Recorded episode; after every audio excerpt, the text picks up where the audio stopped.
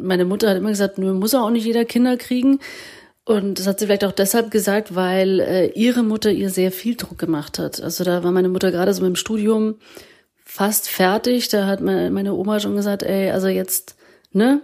Jetzt, wenn ich jetzt nicht bald Enkelkinder kriege, dann, keine Ahnung, wirst du enterbt oder so. Wie können wir über die K-Frage sprechen oder dass es den gesellschaftlichen Druck wiederholt? Da habe ich jetzt auch keine Antwort drauf, weil das einfach schon so tief in der Gesellschaft verankert ist. Ähm, und dieser gesellschaftliche Druck oder dieses gesellschaftliche Thema ja schon von klein auf einem herangetragen wird als Frau vor allem.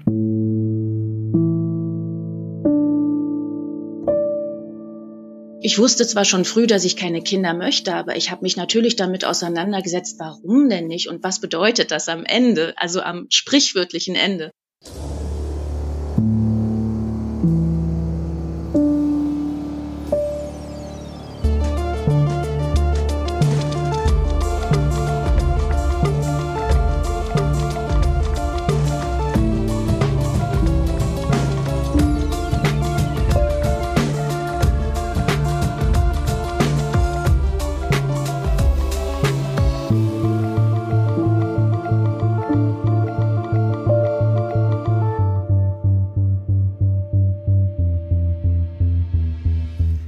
Hallo, ich bin Laura Freisberg und das ist die 57. Folge von Stadtland Krise, dem feministischen Podcast von Frauenstudien München. Ich bin Barbara Streidel und in dieser Episode geht es um Nichtmutterschaft, ums Nichtmuttersein. Also darum, als Frau zu leben, ohne Kinder, kinderlos, kinderfrei. Und weil Barbara und ich ja beide Mütter sind, lassen wir heute vor allem Frauen zu Wort kommen, die keine Mütter sind. Unsere Idee ist, viele Stimmen zu haben, damit es nicht immer nur diese Geschichte von der einen Frau quasi gegen den Rest ist, sondern eben viele. Wir haben Freundinnen gefragt, wir haben Mitfrauen gefragt. Ich habe ein Interview gemacht mit der Autorin Nadine Punks, deren Buch Nicht Mutter sein perfekt zum Thema passend im Sommer 2022 erschienen ist. Wir haben mit vielen geredet. Manche haben aber auch gesagt, ich möchte euch das äh, mitteilen, aber ich möchte nicht in dem Podcast auftauchen. Ja, und fast allen haben wir dieselben Fragen gestellt. Laura, magst du die Fragen nochmal vorstellen? Das war in etwa so die Frage, musst du dich für dein Nichtmuttersein oft rechtfertigen? Hat sich da was getan?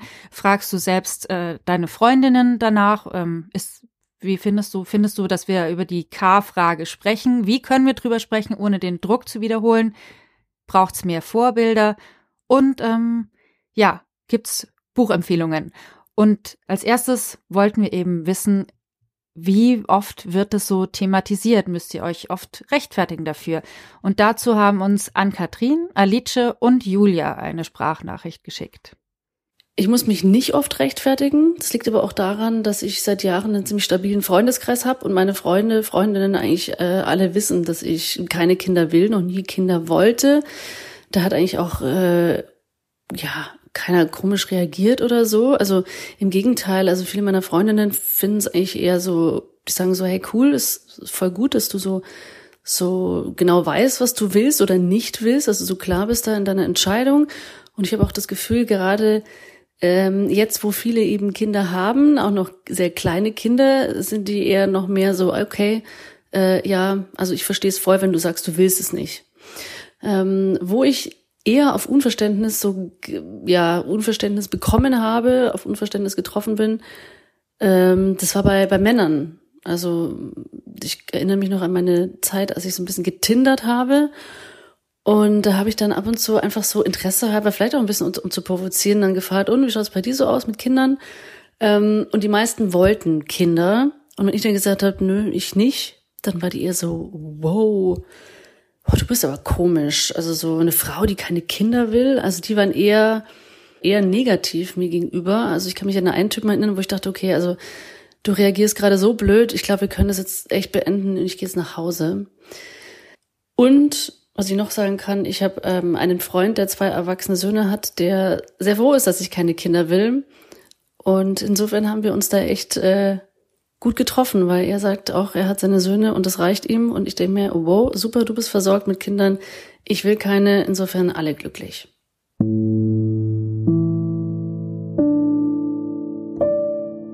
Ich bin jetzt 40 Jahre alt und ich stelle fest, dass die Frage nach eigenen Kindern tatsächlich sehr selten geworden ist. Überhaupt noch Kommentare dazu kommen, dann, wenn ich beispielsweise ein Kind oder ein Baby auf dem Arm habe, dann kommt schon mal so ein, da steht die ja sehr gut mit so einem Augenzwinkern von wegen, könnte es doch auch mal immer noch ein eigenes kriegen. Oder wenn ich mit Kindern spiele, dann ähm, bemerken das schon auch mehrere Personen, dass ich doch einen sehr guten Umgang mit Kindern hätte. Punkt, Punkt, Punkt. Und dann ist klar, eigentlich steckt dahinter die Erwartung oder die Frage, warum hast du keine eigenen? Aber explizit kriege ich die Frage nicht mehr. Die war in meinen 20ern und 30ern massiv präsent. Ständig eben auch, weil ich oft Umgang mit Kindern habe und andere, die das beobachten, sich dachten, Mensch, das äh, scheint ihr doch Spaß zu machen mit Kindern, warum hat sie keine eigenen? Ohne eben den Raum zu lassen, dass es möglich ist, Umgang mit Kindern zu haben, wenn es nicht die eigenen sind. Als Feministin, glaube ich, begegnet mir diese Frage, ob ich nicht Kinder haben will, relativ selten. Ich glaube, anderen geht das viel mehr so. Bei mir trauen sich die Leute das nicht.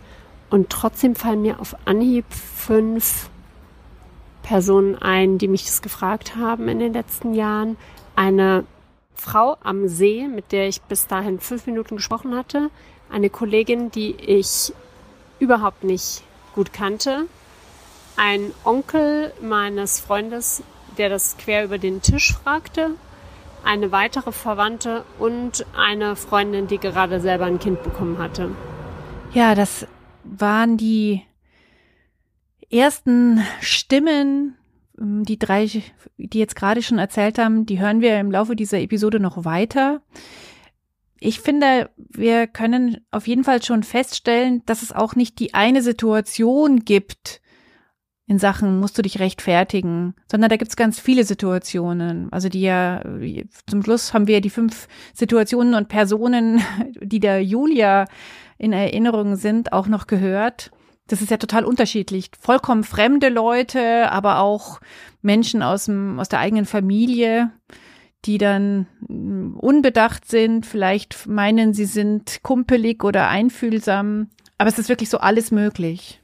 Ich glaube auch die Bewertung, wie, es der einzelnen Frau damit geht, ist ganz unterschiedlich.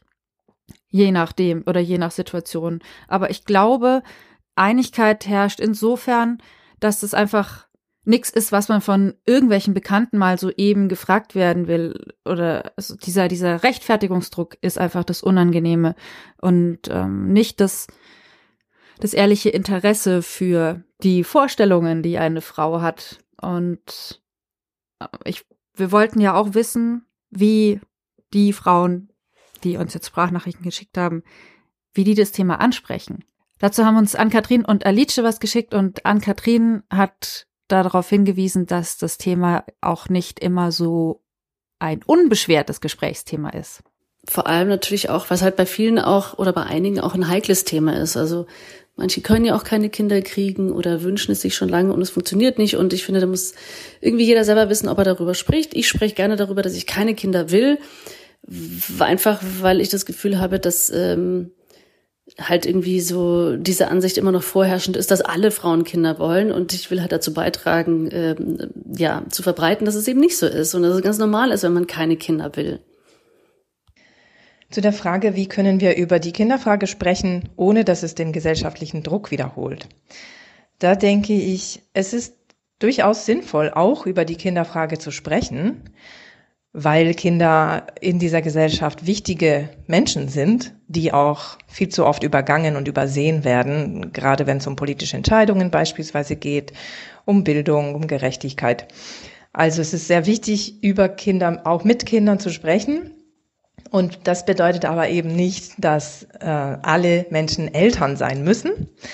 Und in dem Kontext denke ich, dass es vielleicht auch mehr darum gehen könnte, Räume dafür zu eröffnen, zu diskutieren, warum möchte ich Kinder? Weil da erlebe ich tatsächlich auch Unsicherheit bei der Entscheidungsfindung.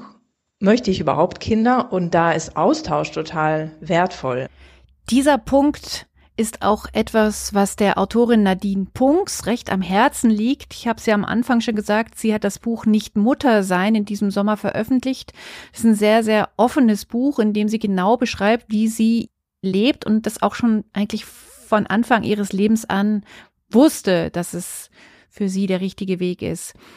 Ja, und sie ist keine Anhängerin einer keine Kinder kriegen Bewegung. Ich muss an dieser Stelle ganz klar sagen, damit keine Missverständnisse aufkommen. Ich bin kein Antinatalist. Ich sage nicht, bekommt keine Kinder mehr. Ne? Es gibt ja diese Einstellung auch wegen des Klimawandels. Aber ich sage, wenn du ein Kind möchtest, aus tiefstem Herzen, dann bekomm es, ja. Man sollte sich nur die Frage stellen, dass man sich ganz genau überlegt, warum möchte ich ein Kind haben? Möchte ich es haben, weil meine Freunde ein Baby haben, weil Babys glücklich machen, weil ich nicht alleine sein will, weil ich jemand haben möchte, der mich liebt? Und man darf ja nicht vergessen, dass dieses Lebewesen mit unter 80 Jahre auf diesem Planeten leben wird. Und da sollte man sich dieser Verantwortung ganz genau bewusst sein. Das ist das Einzige, was ich denke. Aber ansonsten finde ich, sollte jeder so leben, wie er oder sie möchte. Aber so gut ich das finde, was sie sagt, dass die Frage nach dem Ich will Kinder wirklich individuell zu beantworten ist, so herausfordernd ist es, aber auch das wirklich zu tun. Das merkt man auch, wenn man das Buch von Nadine Punks liest. Ja, und das Problematische ist ja, dass ja doch immer noch Frau sein mit Muttersein gleichgesetzt wird und ähm, dass diese ja, diese Konzepte oder diese Lebensvorstellungen so gegeneinander auch ausgespielt werden. Und wie kompliziert das ist, das bringt unsere Vorstandsfrau Jasmin auf den Punkt. Als Nichtmutter wird mir suggeriert von der patriarchalen Gesellschaft, dass ich das mit dem Frausein irgendwie falsch mache, dass ich meiner Verantwortung der Reproduktion nicht nachkomme, dass ich egoistisch sei, dass mir mein großes Glück entgeht, und die Mütter machen es irgendwie richtig. Die sind besser. Und ich könnte sogar die Vorstellung entwickeln, dass wenn ich mich entscheiden würde, jetzt Mutter zu werden, mein Leben in dieser patriarchalen Gesellschaft einfacher werden würde und dass mir womöglich gedankt würde. Jetzt habe ich aber festgestellt, dass es so ist, dass wenn ein Mensch Mutter wird, ihr die Gesellschaft nicht dankt und sie auch nicht in Ruhe lässt. Also die patriarchale Gesellschaft mischt sich munter weiter in das Leben von Frauen, von Müttern ein und eben Mütter machen es dann auch permanent falsch. Sie geht zu früh arbeiten oder eben zu spät. Sie stillt zu früh ab oder zu spät. Und so könnte man das immer weiter treiben.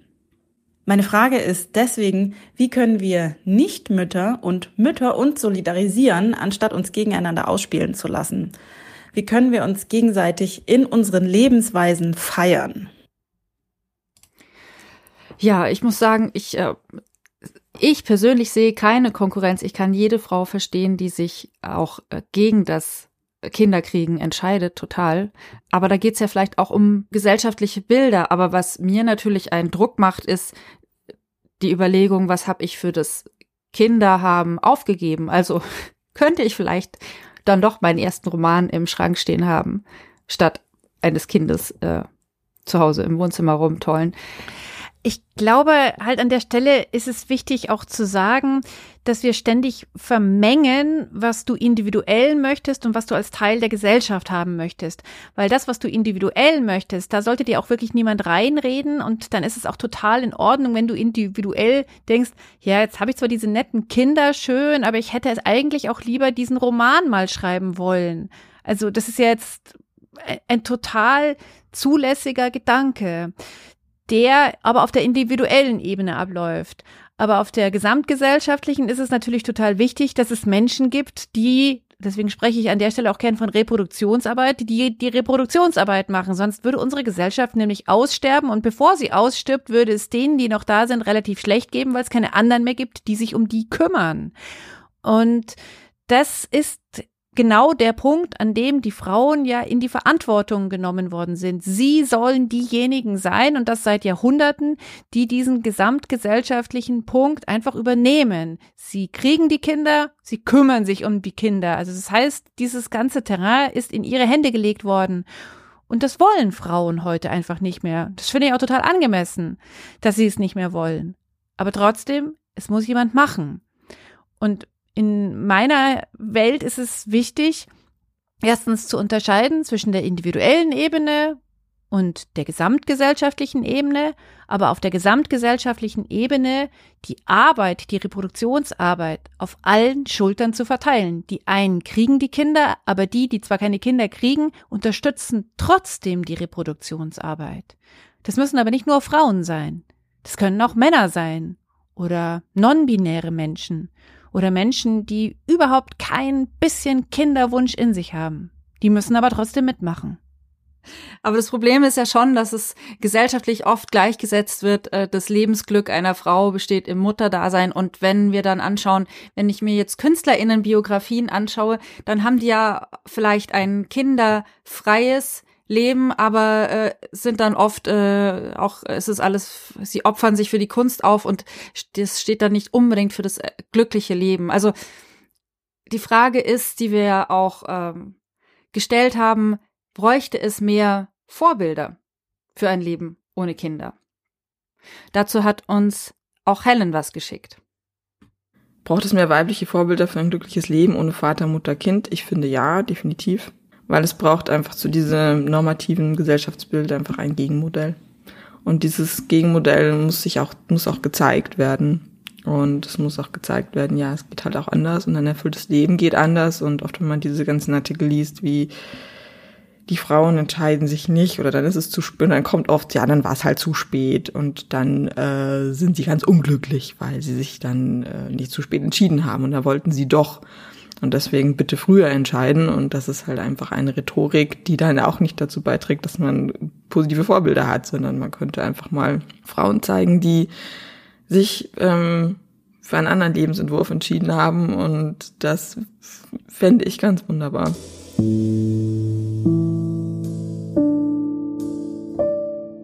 Ich finde ja, also ich finde solche Vorbilder sind immer super wichtig. Ich hatte als Kind selber eine so eine Art Vorbild, beziehungsweise es gab halt diese eine Freundin meiner Mutter, die war alleinstehend, die hatte keine Kinder, die hatte einen Hund, aber ansonsten hat sie ein Hotel geführt. Die war immer äh, top geschminkt, die hatte immer coole Klamotten, die ist allein zum Skifahren gefahren, die ist allein in Urlaub gefahren. Und die war für mich so, weiß ich nicht, ich fand die total cool, weil sie so selbstständig war und unabhängig schien. Ich meine, abgesehen davon, dass ich nicht weiß, ich glaube, sie war eher ungewollt kinderlos. Also insofern, sie war vielleicht ein, ein, ein ungewolltes oder ein unfreiwilliges Vorbild für mich damals. Aber trotzdem, für mich war sie ein Vorbild, weil ich mir dachte, ach krass, die hat keine Kinder, die hat einen Hund. Das war so eine Kleinigkeit, aber es ist mir irgendwie als Kind schon aufgefallen, dass die irgendwie anders ist. Es braucht auf jeden Fall mehr Vorbilder für kinderlose Frauen, und vor allem braucht es eine Sprache dafür, weil eben das Wort kinderlos, das setzt ja schon wieder die Norm Kinder, genauso wie kinderfrei. Wir hatten mal überlegt, dass es neben satt das Wort sit geben soll für nicht mehr durstig.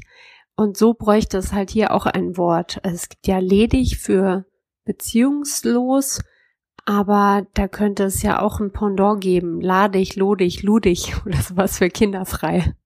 Oder eben etwas ganz anderes. Das waren Helen und außerdem Ann-Kathrin und Julia über die Frage nach Vorbildern, weiblichen Vorbildern und aber auch nach einer passenden äh, Bezeichnung. Wie nennen wir das denn? Weil kinderfrei bezieht sich ja wieder auf Kinder. Und ähm, zum Thema Vorbilder hat uns Alice noch was geschickt, die möglicherweise ja vielleicht selber so ein Vorbild für die Kinder ist, mit denen sie jetzt viel zu tun hat oder sogar mehr als ein Vorbild. Und dann habe ich noch einen Gedanken bezüglich eigene Kinder oder Bezug zu Kindern. Und zwar stelle ich immer wieder fest, dass ich sehr viel Kontakt habe zu Kindern. Also mein Leben ist sehr kinderreich und es geht auch ohne eigene Kinder. Wunderbar. Und das kann eben Familien sehr unterstützen und kann für einen selbst total schön sein, für die Kinder total schön sein, weitere Bezugspersonen zu haben. Und das bringt mich immer wieder zu der Frage, wie können wir auch Strukturen überdenken, wer ist für wen verantwortlich, weil unsere Gesellschaft in familiären Strukturen funktioniert so, dass auch Personen ohne Kinder, ohne leibliche eigene oder adoptierte oder Pflegekinder kaum oder wenig Kontakt zu Kindern und Jugendlichen haben, wodurch sie wenig Einsicht, Einblick in die Lebensrealitäten von Kindern und Jugendlichen. Und das finde ich für politische Entscheidungen beispielsweise oder für gesellschaftliche Diskussionen und Prozesse sehr schade und sehr problematisch, weil das eben dazu führt, dass Kinder und Jugendliche, die an sich eine, kaum eine Lobby haben, immer wieder übergangen und übersehen werden, überhört werden. Und wenn wir strukturell dafür sorgen könnten, dass Menschen mehr Kontakt zu Kindern haben und beispielsweise Bezugspersonen sein können für Kinder, ähm, dann würde sich das ein bisschen auf, ausweiten, würde Familie vielleicht auch eine andere Bedeutung bekommen. Und ein ganz praktisches Beispiel wäre da meiner Meinung nach, dass politisch entschieden wird, es können nicht nur Elternteile kinderkrank nehmen. Also ich könnte mir beispielsweise sehr gut vorstellen, für die Kinder von meinen Freundinnen da zu sein, wenn sie krank sind. Aber ich kann nicht Kinder krank nehmen. Das ist mir rechtlich nicht gestattet, nicht erlaubt. Insofern ist es strukturell eine, eine Behinderung von einem anderen Zusammenhalt, gesellschaftlichen Zusammenhalt, was äh, Menschen mit Kindern und Menschen ohne Kinder angeht. Und schon allein solche kleinen Sachen. Ich weiß, das ist wahrscheinlich bürokratisch total komplex und gleichzeitig könnte es beispielsweise auch Modelle geben. Aber solche Signale oder Impulse würden auch den Diskurs in die Richtung äh, stärken. Also die Alice, die spricht mir total aus dem Herzen, ähm, weil sie ja genau das vorschlägt mit diesen kinderkranken Tagen für Menschen, die keine leiblichen Kinder haben oder keine eigenen Kinder in ihrem Haushalt haben. Ähm, zu überdenken, weil dann nämlich genau dieses, auch wir alle Menschen müssen uns einfach um die Reproduktionsarbeit kümmern, nochmal auf einem ganz anderen Level diskutiert werden kann. Mich haben Ihre Sprachnachrichten auch echt nochmal zum Nachdenken gebracht, weil ich mir dann eingestehen musste, ich habe das bei den Freundinnen ähm, von mir oder bei den Kindern von Freundinnen von mir, die einfach früher Kinder bekommen haben, leider echt versäumt also einfach regelmäßig zu Besuch zu kommen oder so. Mir war halt damals in der Phase dann Arbeiten und Ausgehen wichtiger. Und ich finde es im Nachhinein schade, weil jetzt sind sie zum Teil weggezogen oder die Kinder sind auch schon so groß. Ähm, und ich merke das ja selber bei, bei Freundinnen, die äh, auch öfters vorbeikommen und zum Beispiel jetzt, als das Baby kam, mit dem Großen gespielt haben, die sind total wichtig. Also die sind Bezugspersonen, das klingt so technisch, aber mein Sohn sagt über diese eine spezielle Freundin, das ist auch seine Freundin. Es ist so eine Mischung aus Tante und Freundin. Und ich glaube, ja, viele können sich gar nicht vorstellen, wie, wie wichtig sie dann für die Kinder sind. Als Vorbilder, aber auch halt einfach als Menschen, als andere Erwachsene, die sie ernst nehmen, die sich Zeit für sie nehmen. Die letzte Frage, die wir gestellt haben, habt ihr Filmfiguren, Bücher und so weiter, also Personen, die als Vorbilder taugen. Und da ist die Ausbeute sehr gering gewesen. Es gab keine Filme, keine Serien, keine Romane, die uns genannt wurden, sondern es sind zwei Sachbücher, die uns die Ann-Kathrin empfiehlt. Einmal Sarah Deal, Die Uhr, die nicht tickt. Das kam 2018 raus. Da hat Sarah Deal Interviews geführt mit Frauen, die eben freiwillig kinderlos sind. Und es sind sehr berührende Porträts geworden, finde ich wo man halt auch merkt, dass eben die Gründe dafür, dass man keine Kinder will, sehr, sehr vielfältig sind. Ähm, außerdem Sheila Heti, Mutterschaft, kam, glaube ich, auch 2018 raus. Sheila Heti ist eine kanadische Schriftstellerin und das ist ein autobiografisches Buch und sie fragt sich eben in diesem Buch auch vor dem Hintergrund, dass sie halt, ähm, dass es um ihre Identität als Schriftstellerin geht, ob äh, sie ein Kind will, weil sie ja eben so viel einfach in dieses Schreiben steckt und ob da überhaupt Platz ist für ein Kind. Und da waren ein paar sehr, sehr gute Gedanken drin, die ich, glaube ich, sogar mit äh, Bleistift unterschrieben habe. Also ich glaube, es sind noch sehr, sehr viele Eselsohren drin in diesem Buch. Sheila Heti, Mutterschaft. Jetzt haben wir noch einen letzten Hinweis von Nadine Punks, der Autorin, die sich ja auch darüber Gedanken macht, wie sich das Ende ihres Lebens ohne Kinder anfühlen könnte. Da hat sie mir erzählt, sie stellt sich vor, dass sie froh sein wird, niemanden zurückzulassen. Und dann hat sie mir noch von einem Erlebnis erzählt, das ich recht spannend finde. Die Geschichte war so, dass ich mich für einige Zeit um einen äh, demenzkranken 95-jährigen Mann gekümmert habe, Toni. Eigentlich ging es so, dass es hieß, ja, ein bisschen mit ihm reden, ne, damit ihm nicht langweilig ist. Aber Toni baute ab im Laufe der Zeit und brauchte eine 24-Stunden-Betreuung. Und ich habe dann auch ein paar Pflegetätigkeiten übernommen. Aber ich bin ungelernt. Also dieser alte Mann wird dann wieder kindlich. Also ich wechsle ihm die Windeln, ich kämme sein Haar, ich dusche ihn, ich lege ihn ins Bett und ziehe das Gitter hoch, damit er nicht rausfällt. Und als er mich dann eines Tages gefragt hat, und er hat mich tatsächlich das auch öfter gefragt, ja, bist du eigentlich meine Mutter? Da wurde mir dann, also tatsächlich durch diese einfache Frage klar, naja, irgendwie ja dann schon in dem Moment. Ne? Ich kann ja auch als Nichtmutter mütterlich sein oder ein Vater kann mütterlich sein. Im Grunde genommen ist es ja total egal und auch geschlechtsunabhängig. Aber für diesen Mann war ich dann in dem Moment die Person, die sich gekümmert hat. Und, und genau, ich habe eine Art Liebe für ihn empfunden und habe ihn auch umhegt und gepflegt, so gut ich das konnte, auch wenn ich ihn manchmal gerne aus dem Fenster geworfen hätte. Und ich glaube, auch da war ich der Empfindung einiger Mütter dann sehr nahe ja, da bin ich jetzt auch erstmal sprachlos.